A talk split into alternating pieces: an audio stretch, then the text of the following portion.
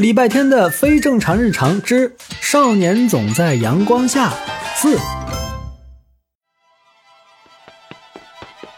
礼拜天的体力是一个谜一样的东西，有时他可以和熊猫赛跑，有时他跑不赢同班的女生马奇朵，有时候他追着猫跑两步就会脚抽筋儿，啊，比如现在，他追了不到半条街就跑不动了，毫无意外的把猫咪跟丢了。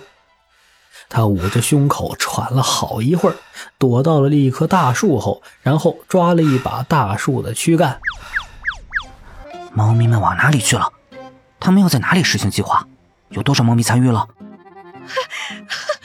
不，我不能出卖他们，不然他们会挠破我所有的树皮。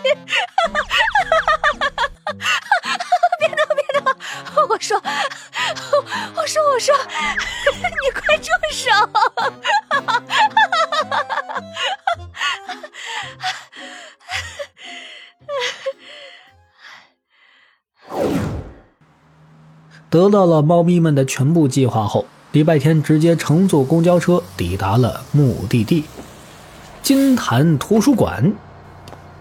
一下车，他就看见了远处正悠闲地骑行过来的大手叔叔，以及躲在草丛里准备扔石头的影帝。礼拜天迅速跑过去，可这时影帝爪子里的石头已经被扔出来了。石头滚进车轮里，前胎瞬间摇晃起来了。大手叔叔失去平衡，即将摔倒。礼拜天在他摔倒前赶到，将人给扶住。可是，刺猬，轮到你了，去扎他脚。小蓝毛，便便拉他头上。大金毛，扑倒他。哎，这是怎么回事？没事，我不小心撞到你了，不好意思。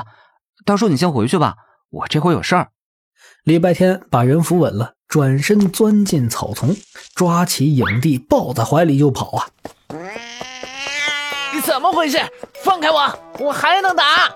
我要把他赶出金台小镇，让他知道自己有多么受欢迎。他休想当我们帮主的爸爸！让大家都回去！你是我爸爸，行吗？少年抱着肥猫的身影跑远了。大手叔叔注视了一会儿。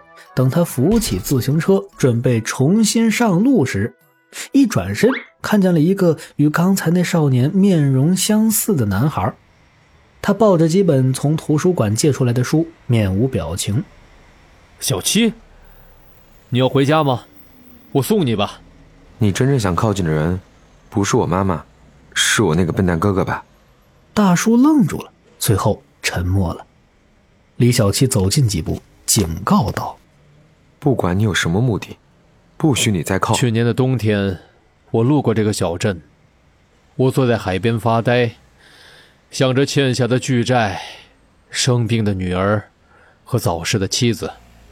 当时我想，要不就这样走入海中，跳下去好了。我坐了一整天，后来肚子饿了，想着填饱了肚子再死。起身之后，我回头看见了你哥哥。他跟你说什么了？什么都没说，他看了我一眼就走了。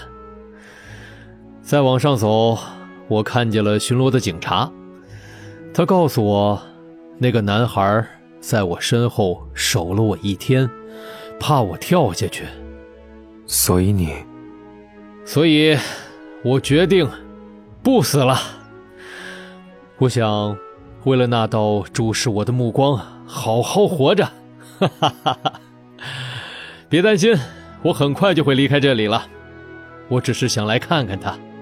几天之后，那位学识渊博又热心的大手叔叔在金坛小镇没了踪影，就像他突然出现一样，又突然不见了。